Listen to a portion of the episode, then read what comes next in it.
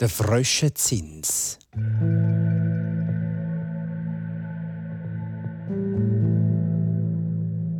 Näher an der Tour, in der Nähe der Ortschaft Eliken, liegt Härte. Es ist ein Ort, wo früher gerade einmal vier Bauernhöfe gestanden sind. Und nicht weit davon weg ist Burg Härte gestanden. Und am Fuß dieser Burg hat es einen Teich, wo es einen Haufen Frösche hat. Und auf der Burg Härte hat vor langer Zeit eine edle junge Frau gelebt.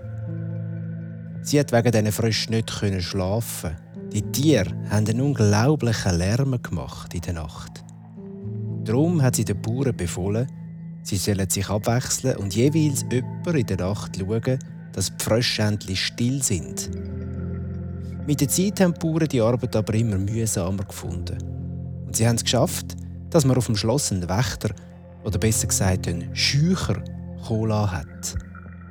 Dafür haben die Bauern alle Jahre eine Abgabe gezahlt. Und als Witz hat man deren Abgabe den Fröschenzins gesagt. Später dann ist die Burg nicht mehr bewohnt und hat zum Kloster Ittingen gehört.